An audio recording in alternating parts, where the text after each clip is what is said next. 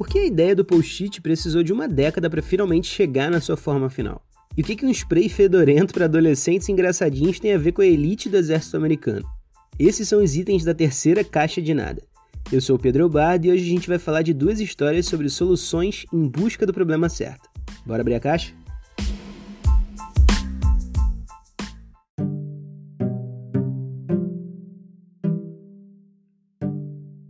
Se você já trabalhou em escritório, provavelmente já passou um bom tempo colando e descolando post-its da parede. Os papazinhos coloridos e autocolantes são alguns dos produtos de escritório mais bem-sucedidos da história da 3M, que é uma empresa que tem patente de tudo que você imaginar.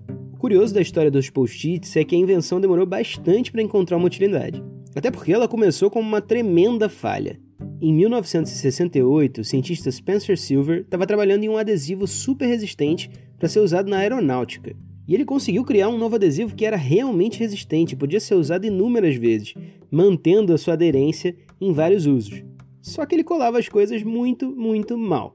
Daí a fórmula ficou na gaveta por 5 anos, até que outro funcionário da 3M, chamado Art Fry, encontrou um problema. Ele sempre fazia anotações em papéis para marcar as páginas do livro de músicas do coral da igreja dele. E claro, esses papéis caíam, voavam para longe e realmente atrapalhavam a vida dele. Ele tomou conhecimento da invenção do Spencer e sugeriu que fossem criados pequenos papéis autocolantes que pudessem ser removidos de onde eles tinham sido colados sem deixar resíduo. Aí sim, em pouco tempo os post-its viraram um verdadeiro sucesso. E por pouco tempo eu quero dizer mais ou menos uns 5 anos. Sim, porque os primeiros testes de mercado foram um fracasso de novo. Ninguém se interessou pelo produto e os post-its ficaram bem próximos de serem engavetados para sempre. Depois de um bom tempo dando com a cara na parede, o time de marketing convenceu a 3M a dar enormes quantidades de post-it de graça para algumas empresas em mercados teste, para que as pessoas entendessem o propósito do produto e aí sim começassem a comprar. Pronto! 10 anos depois de inventar uma super cola que colava meio mal, o Spencer Silver finalmente viu a criação cobrir as paredes e mais paredes de escritório do mundo inteiro, e nunca nenhuma fuselagem de avião. Essa história dos post-its tem uma correlação muito forte com uma noção geral de inovação que norteia o livro De Onde Vêm as Boas Ideias, do Steven Johnson. De acordo com o Johnson, uma ideia não é uma unidade de pensamento individual dissociada do contexto. Na verdade, é uma espécie de recombinação interessante de informações, inspirações, necessidades e ideias anteriores. Isso faz a gente pensar se faz sentido esconder uma boa ideia do mundo pelo medo de alguém copiar ou roubar ela de você. Porque talvez um pouco do que tem aqui fora seja exatamente o que a tal da ideia precisa para ser realmente boa.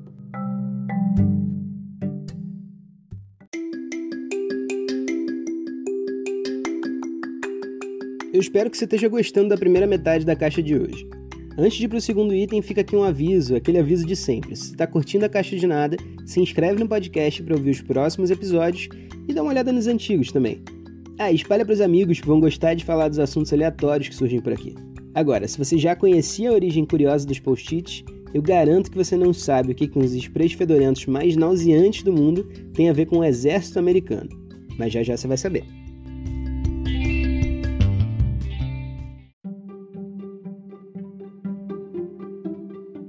Imagina largar um emprego chato de escritório e apostar as fichas em uma fábrica de produtos engraçados com um dos seus melhores amigos. Foi isso que os americanos Alan Whitman e Andrew Masters fizeram. Eles fundaram uma marca de artigos para pegadinhas, tipo aquelas coisas que vendem em loja de mágica, as almofadas que fazem barulho de peido quando alguém senta, sabe essas coisas? É, se a palavra peido já saltou no seu ouvido, se prepara porque vem por aí, porque o produto mais famoso e potente da fábrica se chama Liquid S, ou na melhor tradução gota mágica que eu consegui imaginar, traseiro líquido. É um spray que aparentemente fede tanto que um aperto pode esvaziar uma sala cheia de gente, ou incapacitar um adulto por alguns minutos.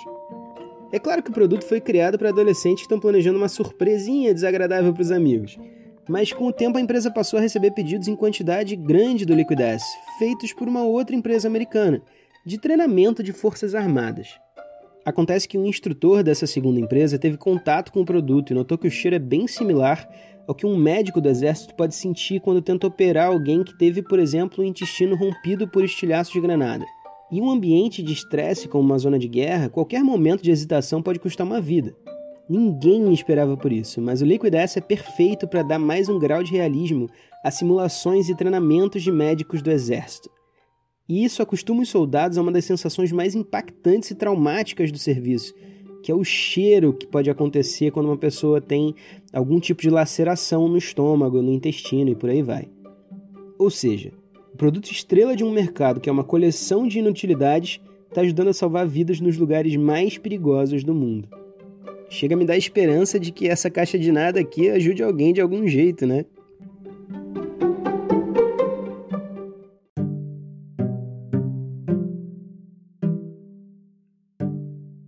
Essa foi a caixa de nada número 3. Se você gostou do podcast, já assina para receber as próximas caixas e também dá uma ouvida nos episódios anteriores.